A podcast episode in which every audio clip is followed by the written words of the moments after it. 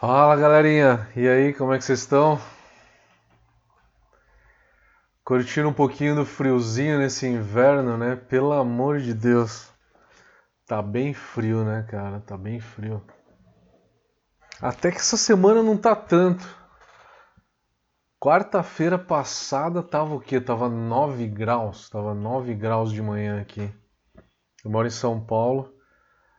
Já é um lugarzinho um pouquinho mais frio, né? Não é tão frio quanto Curitiba, por exemplo, mas também é um pouquinho friozinho. Então aí, né? Para esquentar um pouquinho, tô aqui com uma luz amarela vindo de baixo. Isso daqui é uma lareira, é uma resistência que está aqui embaixo, esquentando a perna aqui para conseguir fazer a live aí pra gente. Então, galerinha, como é que vocês estão? Como é que tá essa quarentena? Sobrevivendo? Tamo aí, né? Fazendo muita cerveja por aí? Eu fiz uma só, para ser bem sincero. Dando bastante curso durante a semana, a gente está dando muito curso aqui durante a semana. Vocês viram um pedacinho da cabeça da Maria que estava aqui no meu colo dormindo até agora. Não tem como, aqui tá o Zé aqui no fundo. Vou fazer uma próxima cerveja. Quero, quero fazer um estilo que eu nunca fiz antes. Tô pensando. Talvez uma house beer. Nunca fiz uma house beer. Pode ser. Uma Schwarz. Quem sabe? Bom, enfim, galera, vamos falar é, de mash out eu escolhi esse tema porque é, é uma das rampas de, de temperatura que a gente fala durante a mosturação que poucas pessoas têm tanto conhecimento sobre mesh out, o porquê realmente a gente faz o mesh out. Tem muita tem muito dilema em cima do mesh out que, que acaba acaba mistificando demais um pouco o mesh out, né?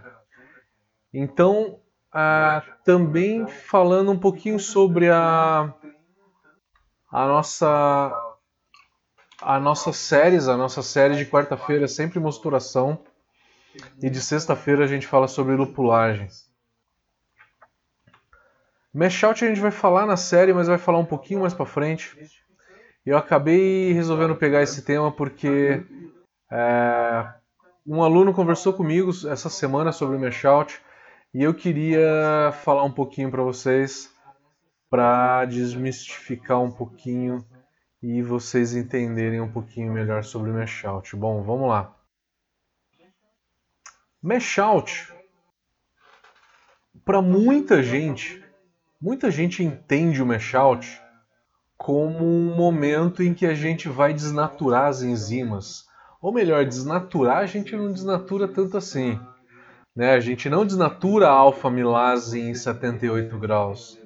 A alfa-milase só vai desnaturar se for acima de 80, 82 ou 85 graus.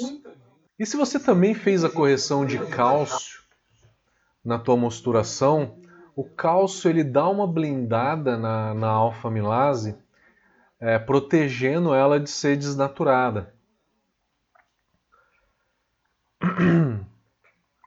Então, tem muita gente que fala que é para inativar a enzima, que é para inativar a enzima que a gente fez atuar. A beta e a alfa amilase a gente fez atuar durante, durante a nossa mosturação e agora a gente quer inativar. Só que aí eu faço uma pergunta para vocês.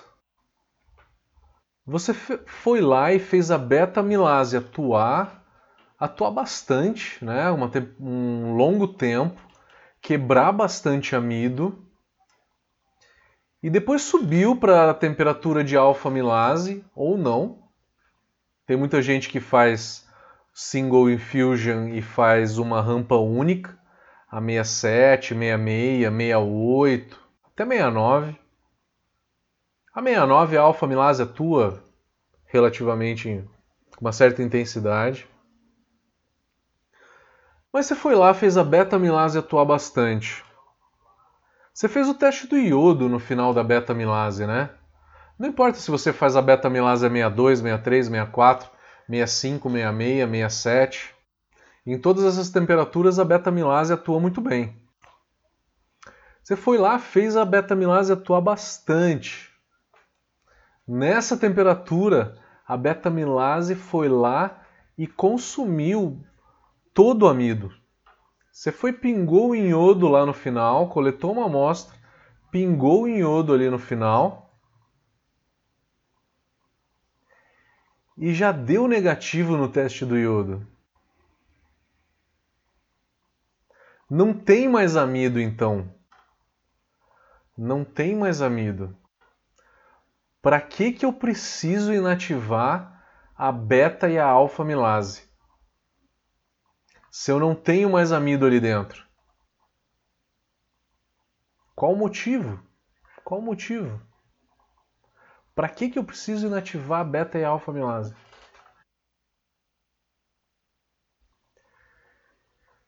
Em apenas uma circunstância eu preciso inativar a beta e a alfa amilase. Quando eu estou tentando usar as enzimas para fazerem uma cerveja mais doce, e aí eu estou falando do que? Usar as rampas de temperatura, nosso favor, para fazer uma cerveja mais doce, ou seja, quebrar menos amido, né? deixar mais destrinas nessa, nesse meu mosto para deixar essa cerveja mais doce. Produzir menos açúcar fermentável com essas enzimas. Como que eu faço isso? Isso é um tema que também a galera pergunta muito. Como que eu faço uma cerveja mais doce trabalhando enzimas? Adianta eu fazer a beta-amilase atuar muito e quebrar muito do amido, acabar com todo o amido, para depois subir para a alfa-amilase? Não eu tenho que encurtar o tempo de atuação da beta-amilase para que a beta-amilase não quebre todo o amido, né? E aí deixa um pouco de amido para a alfa-amilase quebrar em destrinas. Eu estou falando, vamos supor, 10 minutos a 62, a 62 graus. 10 minutos a 62 é um tempo menor. Tá? Em 15 minutos na indústria quebraria muito fácil, tá? Se você reduzir isso para 12, 12 minutos já seria o suficiente. 12, 10 minutos com agitação constante, na temperatura ótima da beta-amilase, que é 62, 63, tá? Não é 66, 67, 68, que aí a atividade da beta-amilase é muito menor é na temperatura ótima de atuação da beta-amilase. Por volta de 10, 12 minutos de atuação da beta-amilase ali. E aí eu deixando ela atuar, ela atuar por 12 minutos com agitação constante, tá? Não é que nem a gente faz em casa, sem muito controle de temperatura é, e sem agitação, tá? A agitação acelera um pouco mais as atividades, tá? E a temperatura ideal também acelera a atividade enzimática, além do pH. Todos esses fatores bem reguladinhos, em 12 minutos a beta-amilase não quebra todo o amido. E aí eu subo para a alfa-amilase, entre 70 e 72. Deixo aí por mais 15, não precisa mais do que 20 minutos. 20 minutos já está ótimo. O que, que a alfa-amilase vai fazer na hora que eu chegar na rampa de alfa-amilase? Vai quebrar um pouco do amido que a beta-amilase não quebrou.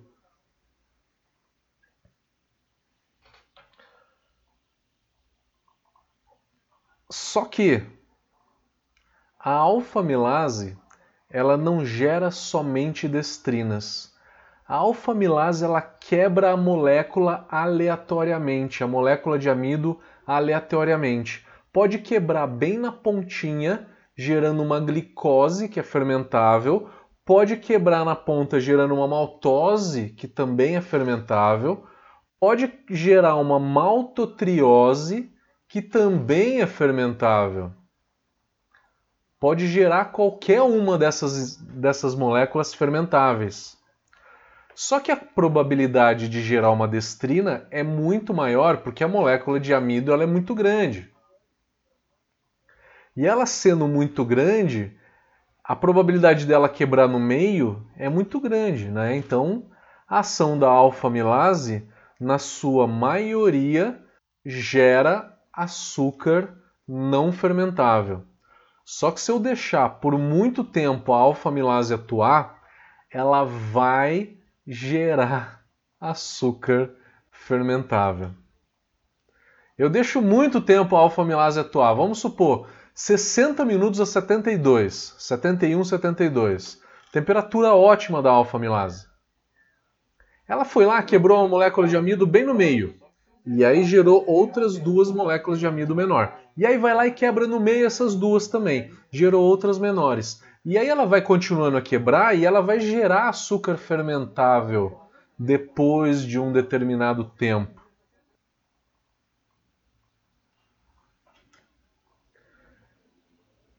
Então, meus amigos, eu estou falando o seguinte, que existe apenas uma situação aonde eu quero, aonde eu preciso inativar as enzimas do meu malte. E nessa situação é quando eu estou trabalhando rampa de temperatura para deixar essa cerveja mais doce. Fazendo a beta-milase atuar pouco e aí e deixando o amido residual para a alfa-milase quebrar. E aí eu não posso deixar essa alfa-amilase por muito tempo quebrando, porque vai gerar açúcar fermentável depois de um determinado tempo. Essa é a única situação que a gente precisa obrigatoriamente deixar a nossa mosturação acima de 76, 76, 78 para inativar enzimas. Para inativar enzimas tá? É quando eu estou trabalhando rampa de temperatura para deixar a cerveja mais doce. Ah, mas vocês também estão se perguntando que é, se eu quero deixar a cerveja doce, eu faço uma mosturação a 69. E aí eu vou direto para o mash out. Também, tá? Americano faz rampa única de temperatura. Eu, como venho da escola alemã, faz beta-milase a 62 e alfa-milase a 72. Então, dá na mesma, o resultado é o mesmo, tá? O resultado é o mesmo, é só a maneira com que você trabalha as enzimas, tá? O resultado vai ser o mesmo. Essa é a única situação que eu preciso inativar as enzimas, tá? Então tá, se é só por conta disso, estou fazendo uma pilsen, estou fazendo uma cerveja normal, né? Quero deixar a cerveja doce ou aumento um pouco de malte caramelo ou substituo um pouco do malte base por Munique, que é um malte um pouco mais encorpado, por um Carahel, que é um malte um pouco mais encorpado. Com isso, aumento o dulçor da cerveja, né? Trabalhei malte, eu aumento o dulçor da cerveja. Trabalho as rampas de temperatura para secar a cerveja. É o normal que se faz, tá? é o normal e é o mais assertivo. É melhor do que trabalhar a rampa de temperatura, é trabalhar é, a composição dos seus maltes para deixar a tua cerveja mais doce. Essa é a minha opinião. Não trabalhar a rampa de temperatura para deixar a cerveja mais doce. Ah, mas eu faço e funciona. Beleza. Continua.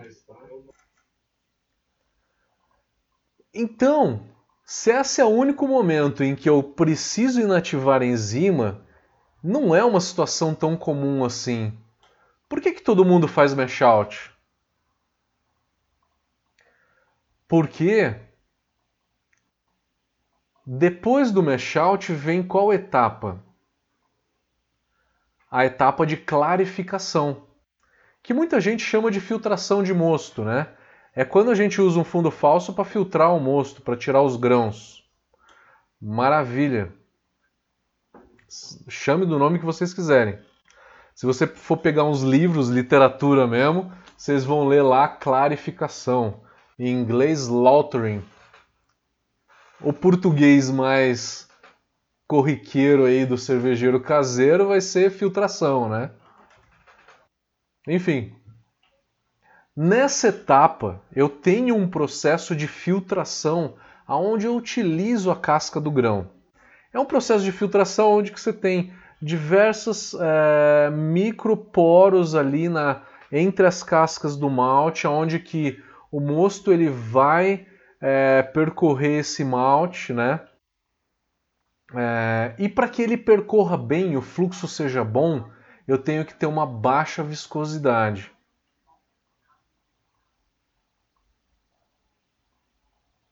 Viscosidade é tudo, né? Em casa é difícil a gente ter problema de clarificação, entupir panela, enfim. Quando eu era caseiro, eu fui para a indústria, eu falei, mas como assim entupir clarificação? Se algum de vocês é de indústria, geralmente tem muita gente de indústria aqui assistindo as lives. Qual que é o maior problema durante a abraçagem? É a clarificação, né? É a clarificação por conta da viscosidade, né? É, e aí a, a bomba, né? A bomba da clarificação acaba sugando muito, muito forte a, o mosto e acaba entupindo, e acaba achatando ali a camada de grãos. Mas enfim, a clarificação é um problema, eu preciso reduzir a viscosidade. A temperatura deste mosto durante a clarificação.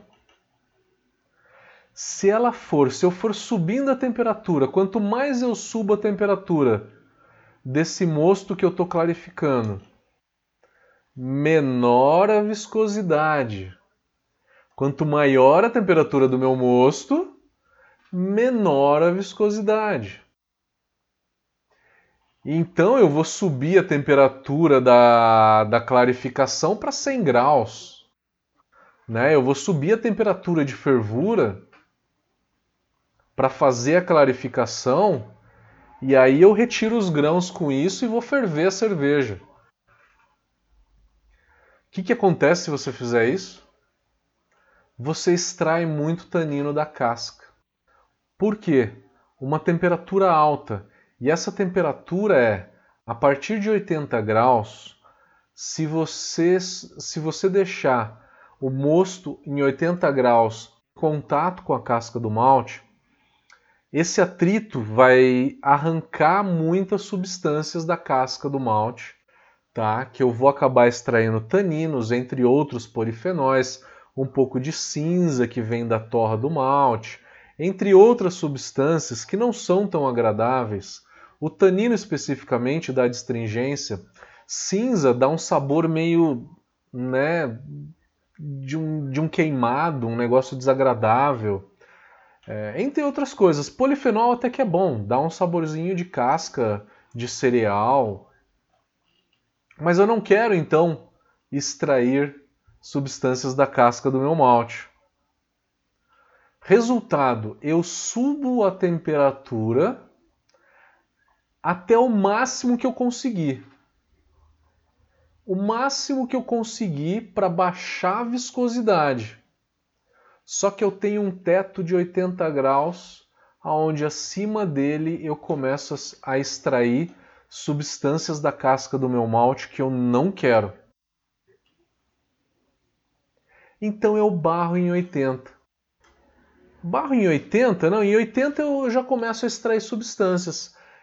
Eu barro em 78, 76. Então eu faço o meu mash out a temperatura de 76, 78, no mínimo 76, porque 76 é quando eu realmente inativo a, a alfa-milase, que atua até 74, tá? E se eu precisar inativar a alfa-milase, em 76 eu inativo não desnaturo, inativo. Apenas inativo. Em 78, eu acho que o objetivo de vocês tem que ser chegar em 78. Em 78 eu estou mais tranquilo quanto à inativação das enzimas e eu tenho uma temperatura maior que tem que me dá uma viscosidade menor no meu mosto. Então esse é o grande motivo que a gente faz mesh out. A gente faz mesh out para reduzir a viscosidade do nosso malte, né? Posso falar umas bruxarias para vocês? Tem muita gente que vai cair para trás, é, mas eu quando aprendi a fazer cerveja, eu sou meio curioso, sou meio curioso, eu gosto de ficar testando as coisas, eu gosto de ficar extrapolando o limite de cada coisa. Por quê? Porque quando eu aprendi a fazer cerveja, quando vocês também aprenderam, vem uma pessoa lá que te dá um protocolo. Te dá um protocolo e fala para você seguir aquele protocolo dessa maneira, porque senão vai dar ruim. E aí nesse protocolo está escrito lá, cara, você não pode fazer o mash out acima de 80 graus, porque senão a tua cerveja vai ter uma distringência absurda, muito alta, que a cerveja vai ficar ruim.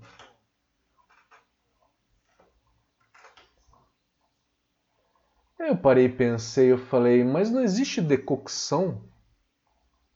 Não tem diversas cervejarias que fazem decocção?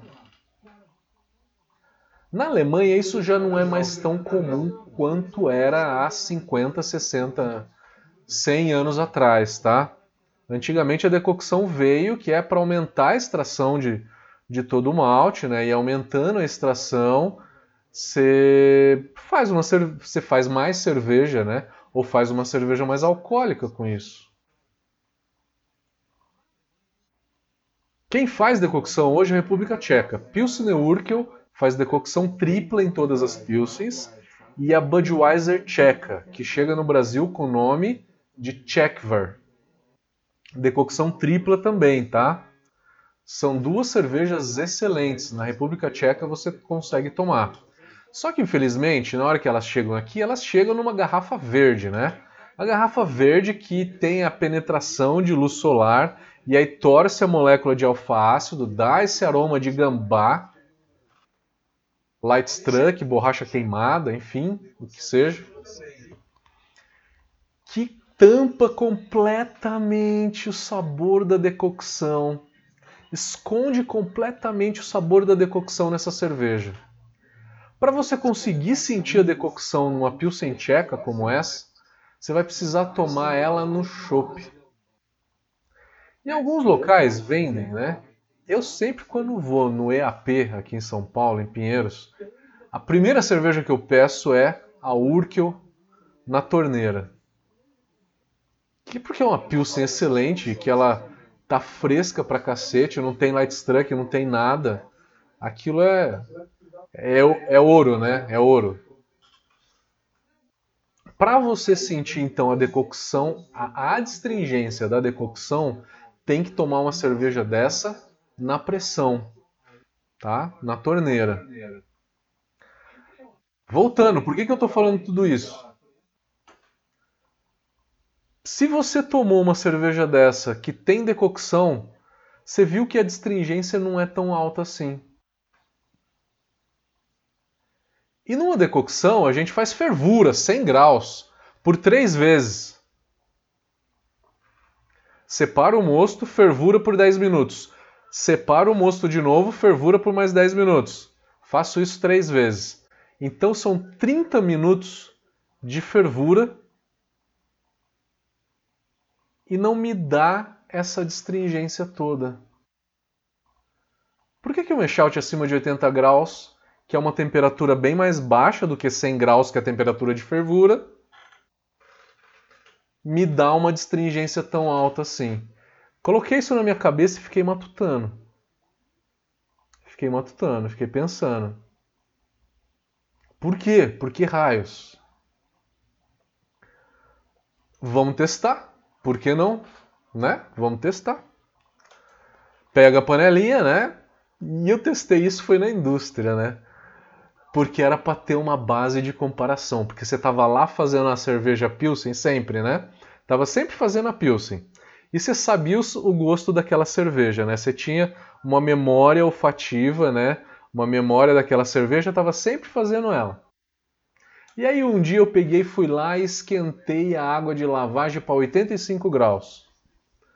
numa Pilsen. O estilo é importante nesse exemplo. Cadê a distringência?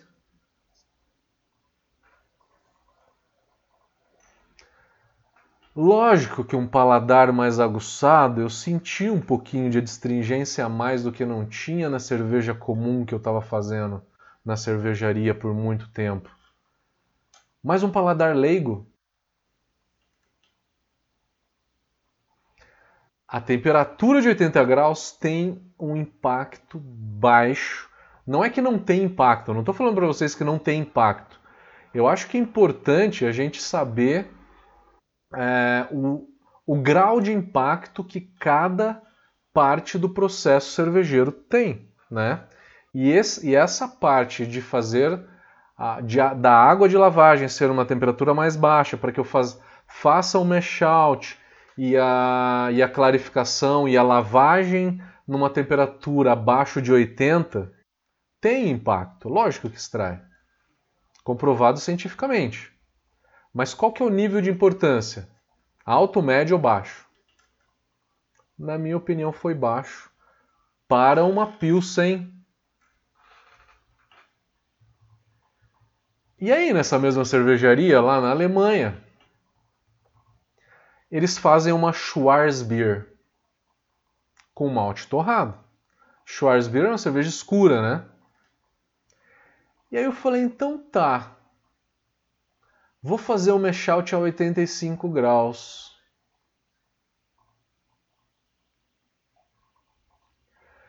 Foi aí aonde que o aumento da distringência foi consideravelmente maior.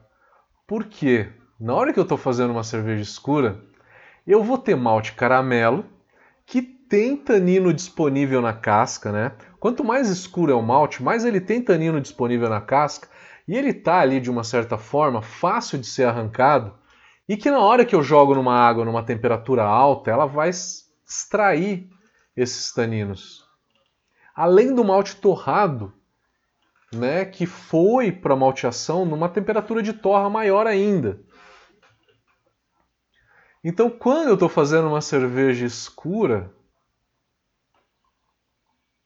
a temperatura de mash out é mais importante do que para uma cerveja mais clara. Numa cerveja escura, numa stout, numa cerveja escura realmente, é importante essa temperatura de mash out. Numa Vienna Lager, que era o que eu estava falando, uma cerveja avermelhada, também é importante essa temperatura de mash out mas eu fiz em Pilsen, eu fiz em Weiss. É, eram as únicas duas cervejas claras que tinham lá. Testei Meshout a 85 a 88 graus e não deu essa distringência toda. Numa Weiss vai sumir a distringência se tiver, tá? Podem me chamar de louco. Eu só fiz esses testes, eu só estou contando isso para exemplificar para vocês o grau de importância desse assunto, tá? Não vai sair falando por aí que eu falei que acima de 80 graus não dá astringência. Lógico que dá. Eu só estou falando a quantidade que dá e em quais situações, né? Eu fui extrapolando essa história para tentar entender a criticidade disso, né? Já que eu tinha na minha cabeça que, pô, nenhuma decocção tem uma astringência insuportável que deixa a cerveja tão ruim assim. E aí eu fui extrapolando situações. Legal, galera. É, bom, a teoria do mashout é realmente muito simples, é, mas ela é complexa ao mesmo tempo. Eu estou vendo que tem bastante pergunta aqui. Vamos descobrir, vamos, vamos olhar todas essas perguntas por aqui. Vamos começar primeiro pelo pelo, pelo Instagram. Vamos começar pelo Instagram.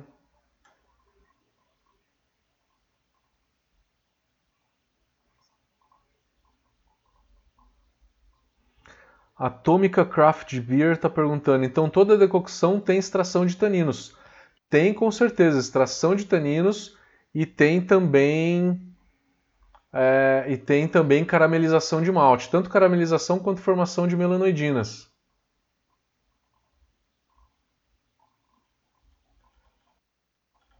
Cervejolândia. Mestre, beleza? Boa noite. Boa noite. É, tendo em vista que o papo está sendo mostura, malte, mas se sobrar um tempo, queria que falasse sobre beta-glucosidase.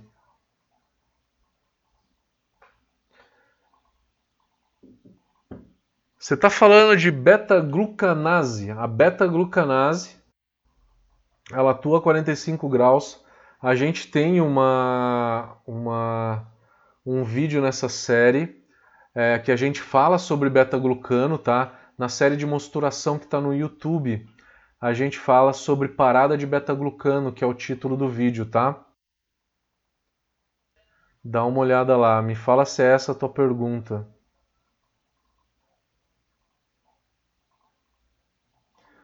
O Jeff Sbeer está perguntando se para as belgas seria ideal. Seria ideal que o mash out numa temperatura mais alta? Na minha opinião, numa belga, numa Weiss, que seja clara, né, uma blonde, uma tripel, é, o mash out a temperatura alta não fica tão evidente. Assim como na Weiss, né? Eu testei na Weiss e eu vi que realmente não fica muito evidente. André Pedrosa está falando, boa noite, aproveitando o gancho com as rampas, prefiro cervejas mais, impor... mais encorpadas do que secas. Tudo bem eu fazer 20 minutos a 62 e 40 minutos a 72? O André, na verdade, em casa, né? Você não falou se você é cervejaria ou se você é caseiro. Para cerve... Pra... caseiro, entre 15 e 20 minutos a 62. E aí na hora que você subir para 72, não deixa 40, porque o 40 minutos vai quebrar muito desse amido e vai gerar muito açúcar fermentável. O que eu tenho que fazer é deixar um tempo pequeno para a alfa-amilase, que aí seriam uns 20 minutos a 72, tá? Então eu tentaria entre 15, para ser mais preciso, em casa, entre 15 e 17 minutos a 62 e 20 minutos a 72. Para esse objetivo de deixar a cerveja mais, mais doce. É, beleza, acho que acabaram. Eu não, eu não tô vendo mais pergunta no Instagram. Se alguém tiver, por favor. YouTube está sendo sempre a melhor audiência. Eu sempre falo, galera, a transmissão do YouTube é sempre um pouco melhor. E é mesmo, né, galera? É mesmo. É, a tela é melhor e não cai, né? Então o YouTube acaba sendo uma boa opção. Mas a gente está no Facebook da Brau e no Facebook do Matheus também sempre. É, aqui no YouTube, Paulo Fontes. Boa noite, mestre. Uma sugestão para a próxima live: propagação de levedura. Cara, vou anotar aqui já no cantinho. Propagação de levedura para a próxima live. Propagação de levedura. Maravilha.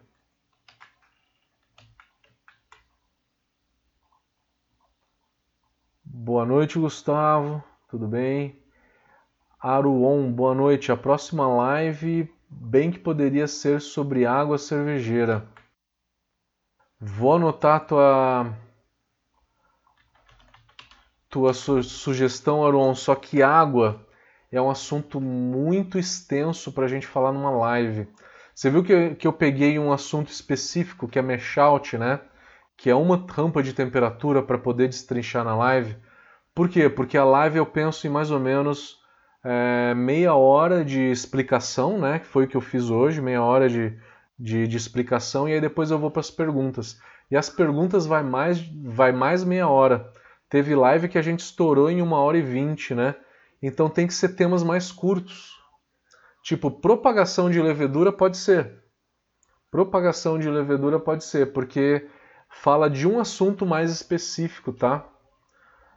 É, água cervejeira, a gente pode falar do pH da água de lavagem ou da, do pH no processo, é, mas falar de água tudo, a gente tem cálcio, magnésio, cloreto, sulfato, a gente tem alcalinidade, alcalinidade residual, tem que falar de dureza, tem que falar de pH, tem que falar de tratamento de água, disponibilidade de água, como fazer o cálculo de sais, como corrigir no Beer Smith.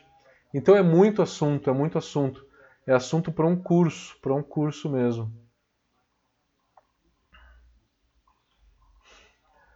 Roger Citra Lover, my friend, tá falando que Meshout não precisa. Faltou eu dizer uma coisa, eu vou complementar a, a questão aqui do Roger. O que, que aconteceria? Eu esqueci de falar, eu pensei nisso, mas eu esqueci de falar. O que, que aconteceria se vou lá, faço a beta-milasa 62, subo para 72 e faço a alfa? O que, que acontece se eu não fizer mesh out? Não subir a, a temperatura de 78. Primeiro que a viscosidade vai, vai ficar muito grande, né? Se eu aumentar a temperatura, a viscosidade cai. Mas não é só isso. Por volta de 70 graus, abaixo de 70 com certeza, mas por volta de 70 graus já começa a formar moléculas de gel. Moléculas de gel é proteína com água entrelaçada. Em temperatura por volta de 70 graus. 60 graus é cruel. Se a temperatura da tua clarificação cair para 60 graus, a viscosidade vai aumentar muito. Em 70 já começa a aumentar. Essa viscosidade se dá por proteína e água, que elas entrelaçam e acaba virando gel. Então aí vai mais uma dica, tá? Por que, que a temperatura de meshout não pode ser tão baixa?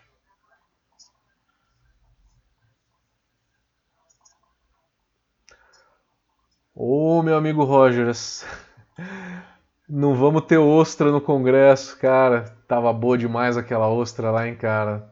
Meu Deus, cara, meu Deus. Não vai ter nada, né, cara? Eu tinha uma palestra programada para dar em Minneapolis nos Estados Unidos, que foi cancelado também.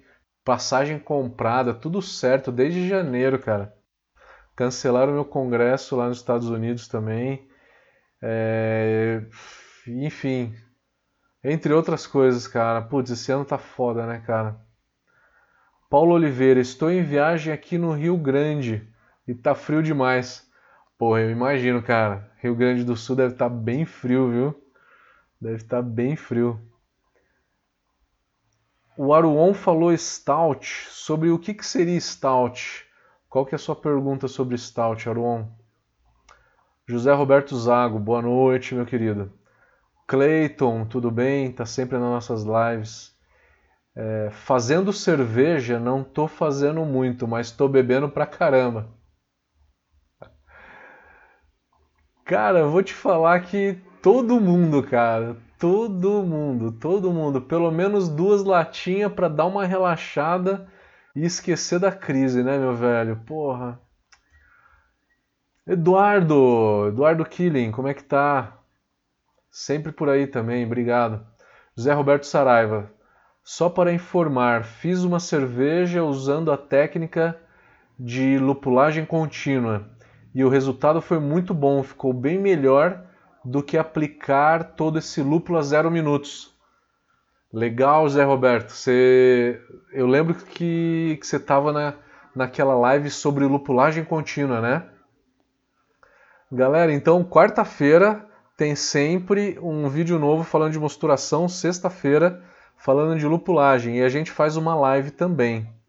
Eu vou aproveitar aqui, eu vou dar uma, uma nova para vocês é, uma notícia para vocês em primeira mão que eu ainda não, ainda não divulguei. É, eu estava fazendo as, uma live na quarta-feira e outra live na sexta. E aí na sexta-feira, quando eu estava divulgando lupulagem, estava acabando ficando com uma, com uma audiência mais baixa. Né? Eu fiz algumas lives aí 6, 7 horas da noite de sexta-feira e a audiência estava bem mais baixa. O que, que eu vou fazer? Eu vou, eu vou passar agora a, a série de mosturação para terça-feira. e a série de lupulagem para quinta-feira, tá? Para que vocês consigam aproveitar melhor e que a gente tenha uma audiência melhor. Então amanhã, umas seis e meia, sete horas da noite, live de mosturação. A gente vai falar sobre alfa-milase amanhã. E aí na quinta-feira à noite a gente vai falar sobre lupulagem. Então pode anotar no caderninho aí. Entre por volta de umas seis e meia. Eu vou definir certinho o horário. Vai ser por volta de, de seis e meia, tá? Então live amanhã, terça-feira, mosturação e quinta-feira lupulagem. Tiago Napola está falando, boa noite, excelente live. Existe alguma correlação, impacto em fazer o mash out não no dry hop,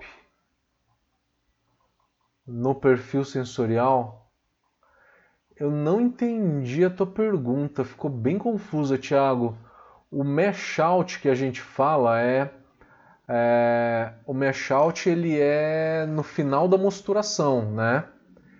É, não tem a ver com a lupulagem de dry hop. Eu não entendi a relação de uma com a outra. Tenta dar uma reformulada para mim na pergunta para ver se eu entendo. Luiz Carlos Ferdinando, boa noite. Se utilizarmos uma enzima, o meshout fica dispensado? Luiz Carlos, eu acho que não. É, que tipo de enzima que você está falando, na verdade? O meshout ele é para reduzir a viscosidade. Outras coisas que reduzem a viscosidade é o cálcio, se você fez correção de cálcio, reduz a viscosidade. É, se você corrigir o pH, quanto mais ácido, menor a viscosidade. Então 5.2 seria o mínimo que a gente corrigiria o pH né, da, da mostura, reduz a viscosidade também, tá? Quebrar beta-glucano também reduz viscosidade. A Melissa Princesa está falando: Boa noite, Matheus. Manda um abraço pro meu pai, Wagner Carvalho, que faz, faz assistir e interessar por cervejas e suas lives. Valeu. Um abraço a vocês dois, Melissa e Wagner. O Wagner está sempre presente aqui também. É, o Aruon está perguntando: série sobre água no lugar da live poderia render bastante. Aron, concordo contigo, cara. Eu vou pensar na próxima série. É, a gente está no meio da série de mosturação e de lupulagem, tem 16 episódios. Nessa semana a gente está na, na nona semana, tá? Tem mais sete semanas aí. E aí eu vou pensar em gravar, então depois. Pode ser uma série de água e aí uma outra, não sei se sobre levedura ou sobre malte, não sei, não tenho certeza ainda. Mas água é uma boa, né? Paulo Oliveira, para o caseiro, após a rampa de 67 que costuma usar, se apenas fizer a lavagem com água a 80 graus, nesse caso seria possível dispensar o mesh O Paulo, se a tua teu mosto tiver a 67 e você adicionar água a 80, chutando, a temperatura vai subir por uns 72, 74. Seria melhor para viscosidade, tá? Para viscosidade, que essa temperatura ficasse entre 76 e 78. Ah, mas eu uso pouco malte, eu não tenho problema de, de entupir minha clarificação, não quero fazer mash out.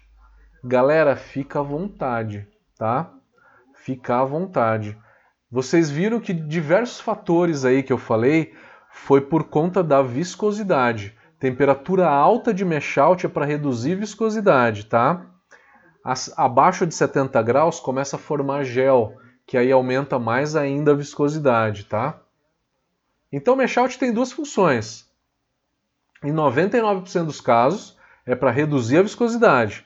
1% dos casos vai ser para inativar a enzima. Moser Mariano, sempre nas nossas lives. Valeu, galera.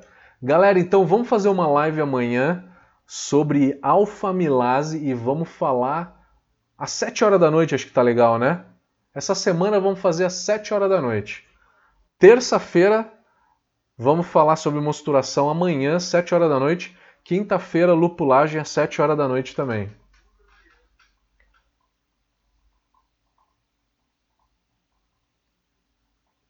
Ah, o Moser Mariano está perguntando se vai ter live de braçagem no final de semana. A gente tinha combinado né, em, um, em uma das séries é, que a gente ia fazer uma, uma abraçagem num sábado. É, Moser, eu não consegui comprar. Na verdade, eu demorei para comprar, demorei para comprar os insumos e aí eu não consegui, não vai chegar a tempo, tá com atraso. Eu não quis programar essa live porque eu acho que não vai chegar a tempo. Eu tive que pedir algumas coisas de fora de São Paulo. É, mas eu não esqueci disso não, cara. Eu vou fazer uma live num sábado, fazendo uma abraçagem para a gente tomar uma breja junto. E aí eu quero anunciar isso com pelo menos duas semanas de antecedência, tá? Eu vou anotar aqui nas minhas coisas aqui para eu, eu ver isso amanhã é, e divulgar isso com, com pelo menos umas duas semanas de antecedência, que é para chamar outros cervejeiros e a gente bater um papo mesmo, colocar, pegar a câmera de, de, de vocês e cada um falar o que está fazendo, né? É um negócio completamente interativo, então. Braçagem coletiva ao vivo. Tá anotado aqui, tá anotado. Mozer, a gente vai fazer, cara. Quero tentar fazer, acho que vai, vai ser muito legal, vai ser muito legal. Gilmar Ferreira, sempre aí nas nossas lives. É... Tá me perguntando se eu cheguei a ler o artigo da Bill sobre a desnaturação das enzimas. Gilmar, eu não consegui, cara. Eu não vou mentir para você, eu não consegui. Eu salvei o, o arquivo no meu computador e aí eu gravei aqui na minha listinha aqui de coisas para fazer e eu tô para ler ainda essa semana. Eu tô para ler essa semana ainda, tá? Amanhã tem live. Então beleza. Amanhã tem live de mosturação às 7 horas da noite. Eu vou ler para amanhã. Já vou anotar aqui para para eu não ficar em, em, em dívida contigo, cara. Ler artigo Gilmar. Newton perguntando, boa noite, boa notícia. Valeu, valeu. É... Gilmar, uma Hop Lager com 7 gramas por litro a 0 minutos de amarilo que comentei, não posso falar muito sobre ela. De 50 litros tomei 3 pints. O resto a confraria vendeu em duas horas. Então ficou legal o Hop Lager, né? 7 gramas por litro de amarilo a 0 a zero minutos. Show de bola, cara, show de bola. Não deu gramíneo, né? Nessa quantidade geralmente o amarilo não dá. O Evandro Rengel tá, tá agradecendo. Valeu, valeu. Valeu, Aruon também. Luiz Carlos Ferdinando é que tem uma enzima que prejudica, que ajuda a diminuir a viscosidade. Não me lembro de cabeça. Aqui eu conheço, Luiz, Luiz Carlos Ferdinando. Aqui eu conheço é uma enzima chamada é, glucanase, que ela, ela é uma, uma beta-glucanase, tá? É, ela é uma beta-glucanase que funciona na mesma temperatura da beta-milase, entre 62 e 65, tá? para eu não ter que perder mais tempo é, fazendo a rampa de 45, para fazer ela atuar em 45 e depois subir para a temperatura de, de beta-milase. Você já vai para a beta-milase, joga a enzima e aí junto com a beta-milase você tem a beta-glucanase atuando junto, tá? Todo fabricante de enzima produz esse tipo de enzima, tá? Que é para quebrar beta-glucano. Essa é a enzima que eu conheço, tá? A serva de estrela mandando um abraço, valeu.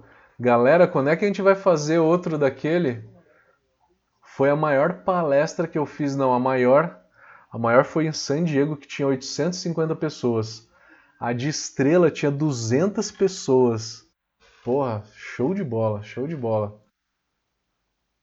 Gostei demais, cara, gostei demais, foi muito legal.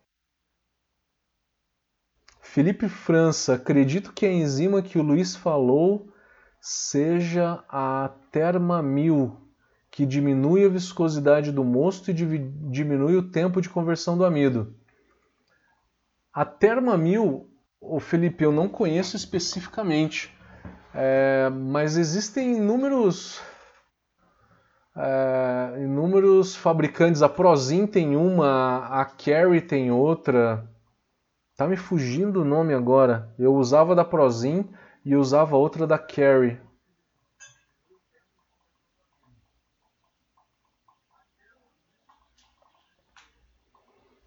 Às 7 horas tem muita live que fica, fica falhando, é? É melhor às 8 então fazer a live amanhã?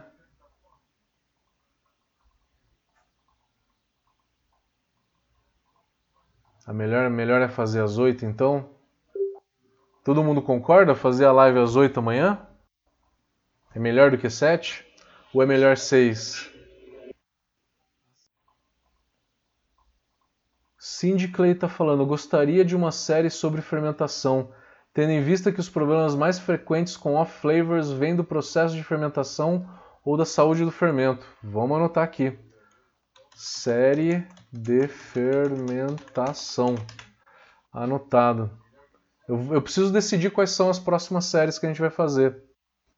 Gilmar Ferreira, Meshout também não, não aumenta o rendimento por alguns amidos explodirem em alta temperatura?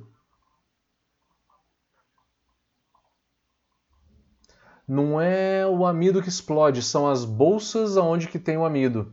As bolsas pequenas do amido, elas vão se romper é, por volta de 75 graus. Que na hora que você faz a alfa-milase 72, acaba rompendo muitas dessas bolsas. É exatamente isso. Aí ele está falando que viu uma palestra da WE falando de pequenos e grandes nódulos do, de amido, né? É, são os grânulos onde que estão os amidos, exatamente. Os grandes eles se rompem a 62 e os pequenos eles se rompem a 75. Mas a 72 já rompe um pouco, tá? O Aruon, eu não sei que breja que eu vou fazer. Eu tô pretendendo fazer alguma coisa diferente que eu nunca fiz, cara. Algum estilo que eu nunca fiz. Fugir de IPA, fugir de alguma coisa. Fugir da, dessas dessas mais tradicionais.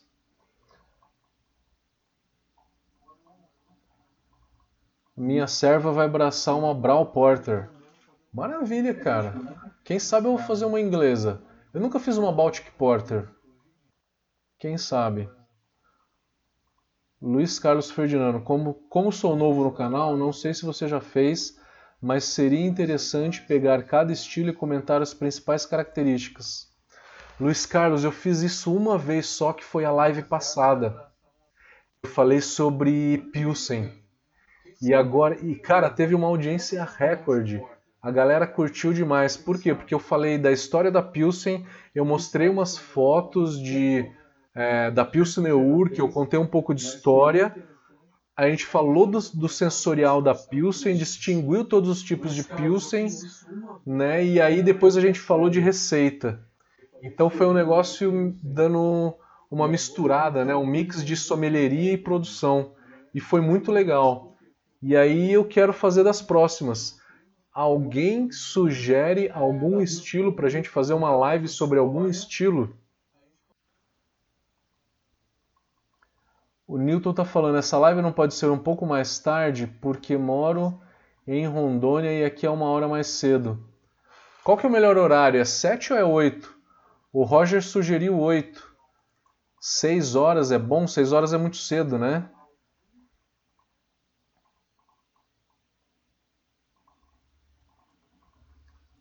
Galera, eu vou ler um pouquinho mais rápido. Tem muita gente agradecendo. Obrigado de coração. Eu vou ler só as perguntas, tá? O Luiz Carlos falando: seria legal se você fizesse uma série comentando sobre os estilos e as principais características de cada uma. Vou anotar série sobre estilos de cerveja. Maravilha. Pode fazer uma série de escola inglesa, outra série de escola alemã. Maravilha, excelente ideia. Eu estou anotando tudo isso para começar a pensar nos próximos conteúdos. O Gilmar está falando sobre a Hop Lager, não teve gramíneo. Só achei que ela só achei ela muito unidimensional na parte de malte. Foi 95% de Pilsen da BWS e 5% de trigo. Gostei mais usando 10% de centeio e 10% de trigo. É 90, 95% de Pilsen, ela fica realmente um pouco simples. É, 10% de centeio dá uma picânciazinha, não deixa o centeio tão evidente, mas dá um, uma complementada. 10% de trigo ele não vai aparecer tanto, talvez ele dê um pouco de cremosidade. Cara Hell e cara Red vai bem também, tá? Tem gente que gosta de melanoidinas. Às 20 horas seria melhor, o Marcos está falando. O Beto está falando, parabéns, ótimas dicas. 8 horas, ele indica as 8 horas. O Zé Roberto está sugerindo as 18.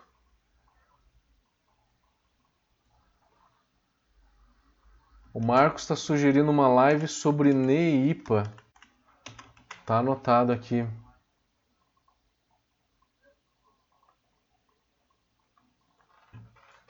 Fazer uma live sobre. Ah, fazer uma Dunkel, abraçagem de uma Dunkel. Eu gostei da ideia. Gostei da ideia. Vou te confessar que eu não gosto de Dunkel, tá? Eu não gosto de Dunkel. Puta cerveja enjoativa da porra. Ela tem caramelo, ela é muito doce.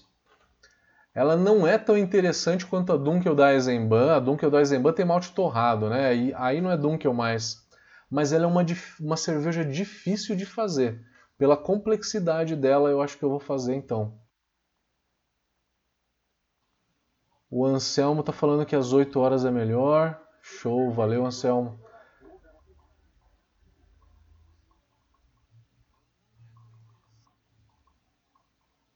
O Ricardo está sugerindo fazer uma bitter. Anotado aqui também. Bitter eu já fiz, eu posso fazer uma live de bitter. Que eu já fiz uma bitter que ficou top, ficou bem legal fazer uma vaz na abraçagem, né? Falar sobre vaz, acho que acho que é legal. Cerveja escura.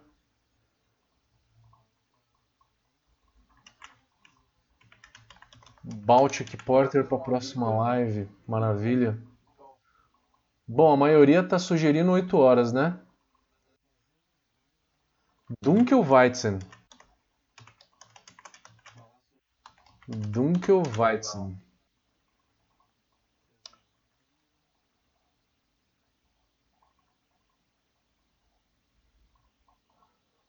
Dunkel mais fácil. Dunkelweizen. Beleza. Vou pro Facebook que tem algumas perguntas aqui. Vamos lá. Douville, meu amigo. Como é que você tá, meu querido? Como é que tá o Jundiaí? Jundiaí tá tudo fechado aí. Porra, cara, nem me fala. Em São Paulo tá começando, a galera tá começando a ir pra rua. Eu só espero que esse pico não aconteça mais. De... Meu Deus do céu. A única coisa que eu me recuso a falar aqui é sobre política, galera. Cerveja é mais legal. Falar de política é chato demais. Quanto tempo a 78 graus, né? Vini perguntando. Esse tempo 78 graus é o suficiente não para acontecer reação enzimática nenhuma, mas sim para que, é, para que as substâncias tenham uma melhor é, solubilização ali, né? E com isso a gente tenha é, reduz a viscosidade, né? Consiga reduzir bem essa viscosidade. Então, cinco minutos, cara, cinco minutos no mashout já tá bom.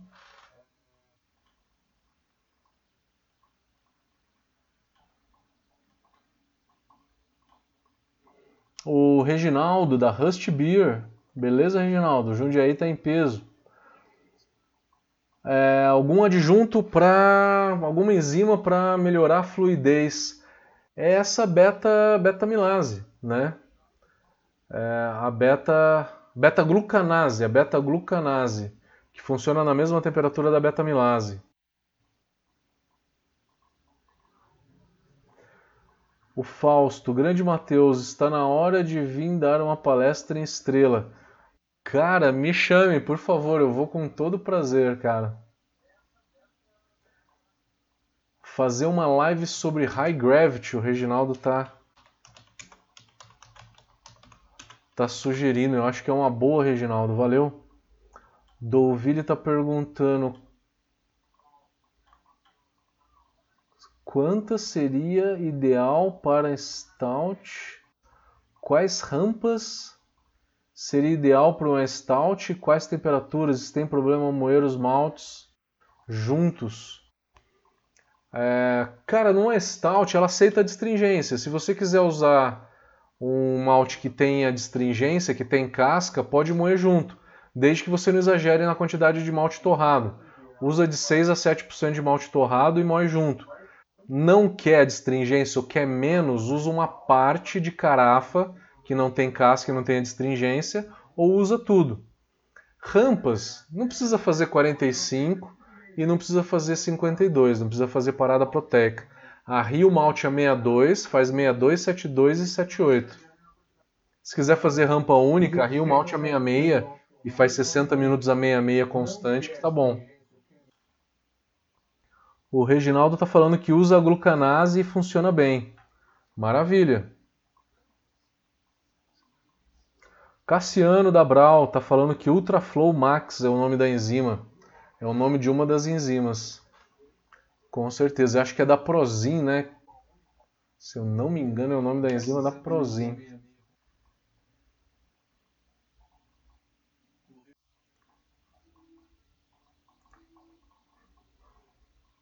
Vamos para o Facebook de novo. Bom, galera, ganhou então. Eu vou ver vocês de novo amanhã às 20 horas, então.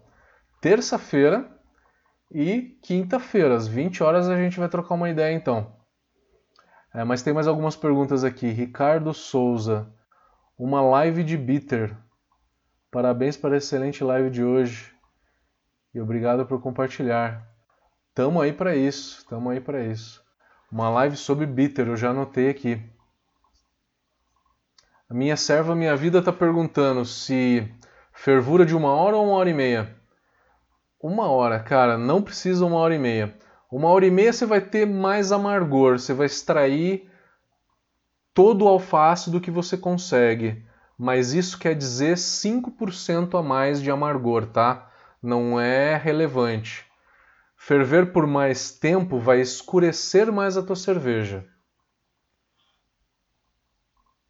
Então, se a ideia talvez seja caramelizar mais, uma hora e meia pode ser.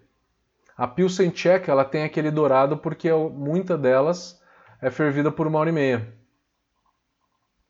Série sobre os estilos, né? Maravilha. É, tá tudo anotado, galera. O Wagner está falando, boa noite, Matheus. Assisti um vídeo da Serva Mato Grosso do Sul, onde fala de um método de mostura onde o malte é infusionado em água fervente. Esta palestra está disponível no YouTube e salvo, se não me engano, o nome. O Wagner, eu não entendi. Você faz o mexim em água fervendo, é isso? Se você fizer um mexim, eu não sei se eu entendi bem. Se você, fei, se você fizer o mexim em água fervendo, o que, que vai acontecer? Você vai extrair bastante tanino, né? Os sabores do malte vai ficar legal. Mas eu acho que você vai acabar é, desnaturando muita enzima. Você vai acabar desnaturando muita enzima que que daí vai prejudicar demais a, a geração de açúcar fermentável. Então a cerveja pode não, não ter uma graduação alcoólica muito alta.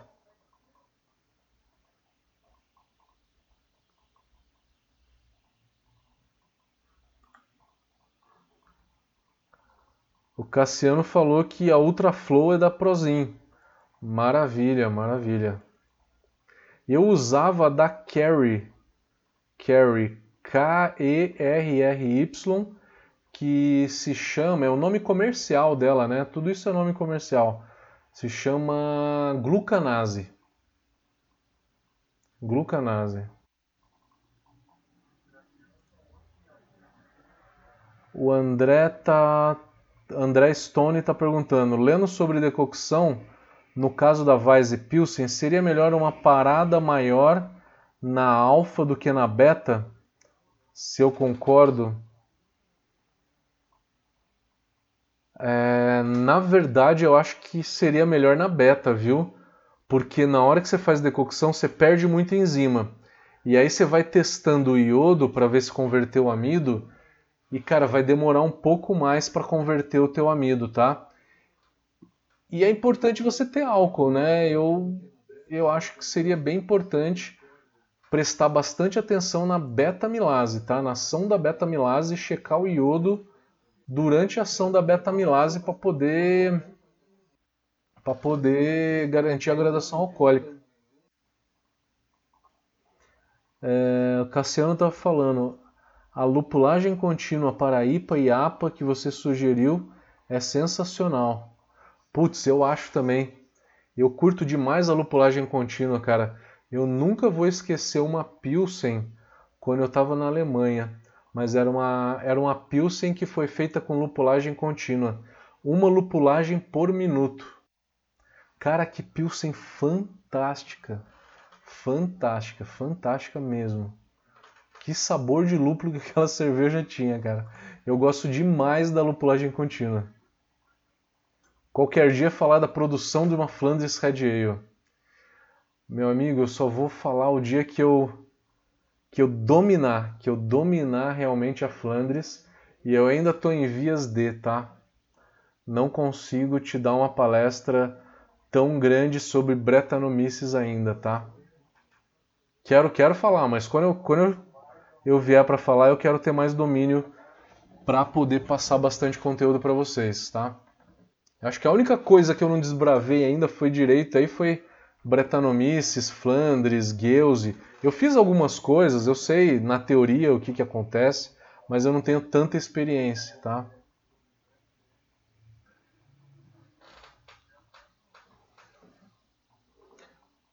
O Roger está falando que quando os alemães fazem decocção, usam malte diastático duas fileiras. Usam malte diastático. Duas fileiras? Não, eu acho que é de seis fileiras. Por quê? O malte diastático ele é sempre a cevada seis fileiras. Porque a cevada seis fileiras tem muito mais enzima do que a de duas fileiras, tá? Por conta da composição dos grãos, né? Porque ela tem muito mais casca. As seis fileiras tem muito mais casca e a enzima é gerada na casca. Então, ela tendo mais casca, as seis fileiras vai ter mais enzimas do que as duas fileiras. É as seis fileiras que tem mais enzimas. As seis fileiras e o malte de trigo. São os maltes que tem mais, mais enzima. Galera, acabaram todas as perguntas. Vamos ficando por aqui. Gostei demais da live de hoje. Obrigado, galera, de coração. Obrigado mesmo. Super abraço a vocês e vejo vocês amanhã às 8 horas. 8 horas. Valeu! Até amanhã, galera.